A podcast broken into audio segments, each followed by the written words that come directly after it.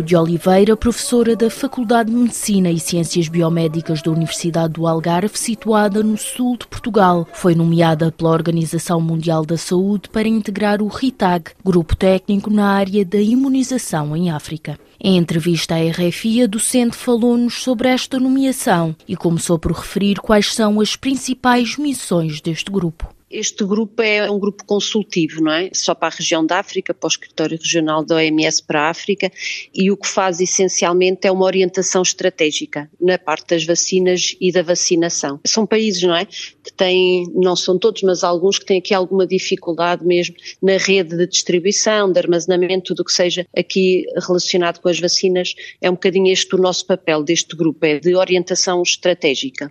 E que principais responsabilidades é que a Ana irá assumir dentro deste grupo? Este grupo é muito variado. O que eles tentam fazer é ter pessoas de meios diferentes, portanto, meio académico, comunidade médica, quem tem a prática clínica, uh, organismos uh, governamentais, departamentos de saúde pública. A minha nomeação acho que veio um bocadinho por três áreas, não é? Porque eu tenho um pé quase em tudo. Na parte académica, não é?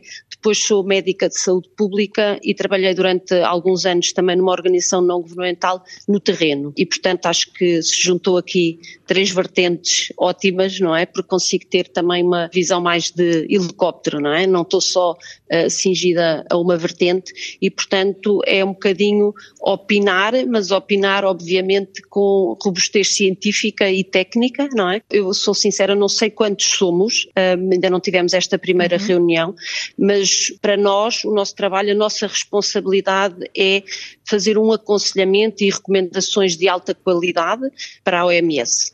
Sei que a Ana já participou em várias missões, nomeadamente em África. Essa foi também possivelmente uma das razões pela qual a escolheram para integrar este grupo africano em concreto, certo? Sim, sem dúvida, não é? Porque é um contexto completamente diferente e, portanto, o meu trabalho tem sido desenvolvido essencialmente em Moçambique, também em Cabo Verde, sempre até em contextos diferentes, um pelas organizações não governamentais, outros pela parte académica e depois também uma parceria que a faculdade tem com o nosso grupo no Zimbábue e, portanto, dá-me aqui uma visão alargada, para além de que gosto muito desta temática, gosto muito também do continente africano e, portanto, para além do trabalho de terreno, obviamente que também tenho muito trabalho de estudo nesta área e, portanto, acho que é isto tudo que me permite aconselhar e fazer algumas recomendações, mas que não deixa de também ter muito estudo desta parte, não é? É, é necessário.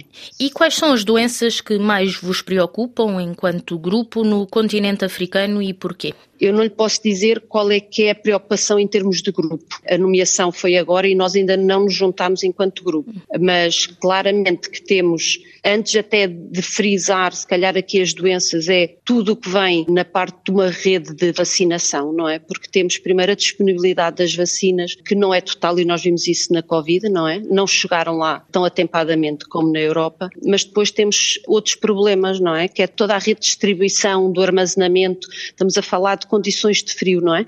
E que isso em muitas zonas é difícil de ter. Depois, claro que há doenças que nos preocupam, não é? Porque temos aqui um contexto que até sofre muito de catástrofes, não é? E, e a primeira que nos vem logo à ideia é, por exemplo, a vacinação contra o sarampo. É uma das doenças mais uh, contagiosas e quando temos aglomerados populacionais, pois a transmissão é elevada, não é? É uma doença que normalmente é benigna, mas também pode cursar com doença grave e causar a morte. E, portanto, esse é logo um dos nossos principais preocupações quando estamos, por exemplo, em emergência, é fazer uma campanha de vacinação contra o sarampo. Mas temos, por exemplo, o caso da poliomielite, que é uma doença que tem é transmissão fecal oral. Uhum. Nós até só temos três países que realmente ainda têm casos de poliomielite, mas depois temos a parte da estirpe da vacina, não é? Que pode, como é uma vacina viva, pode então começar a transmitir novamente este vírus. E se não estou em erro, em 2022 já se detectou um ou dois casos, acho que foi no Malawi.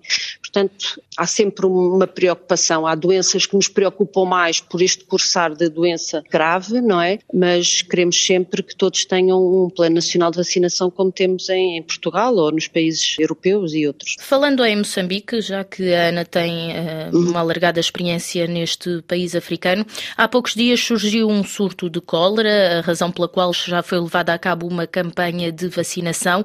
O que é que se pode fazer para contornar esta doença? Obviamente que as vacinas têm um papel essencial, não é? Tudo que tenha doenças uh, evitáveis por vacinação é importante. Mas depois temos a parte da promoção da saúde, não é?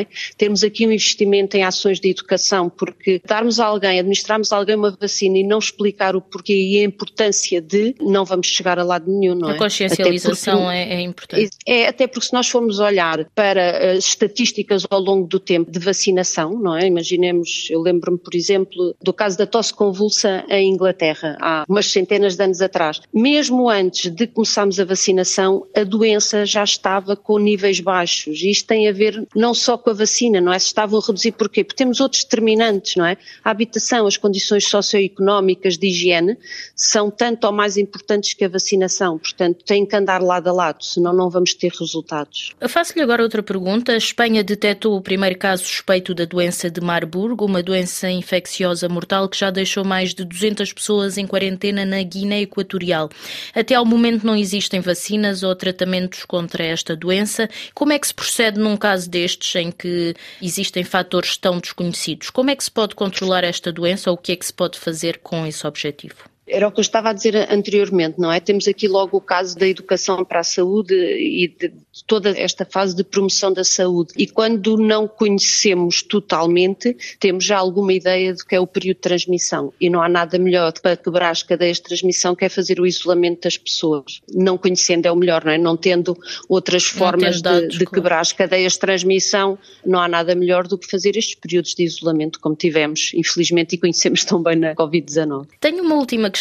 A doutora Ana Pinto Sim. tem muita experiência no terreno, e nomeadamente em África, como já aqui referimos. Uhum. Já assumiu funções na ONG Médicos do Mundo na resposta ao ciclone Idai em Moçambique em 2019. Pergunto-lhe em que medida é que as alterações climáticas, que serão cada vez mais presentes, vão precipitar o aparecimento de novas doenças e o que é que os governos a nível mundial podem fazer para se precaver para esta eventualidade no futuro? Com as alterações climáticas nós temos uma série de condições que nos vão afetar, não é?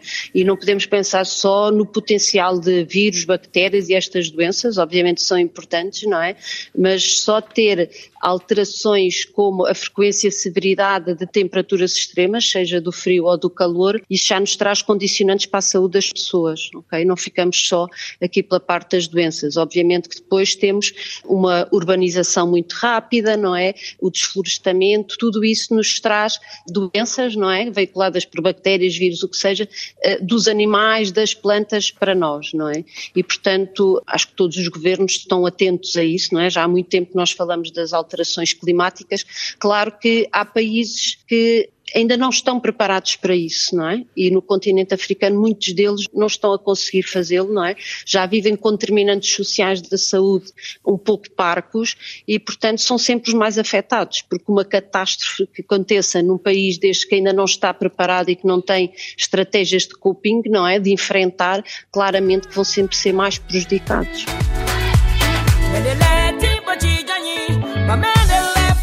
Ouvimos Ana Pinto de Oliveira, professora da Faculdade de Medicina e Ciências Biomédicas da Universidade do Algarve, no sul de Portugal, que foi recentemente nomeada pela OMS para integrar um grupo técnico na área da imunização no continente africano.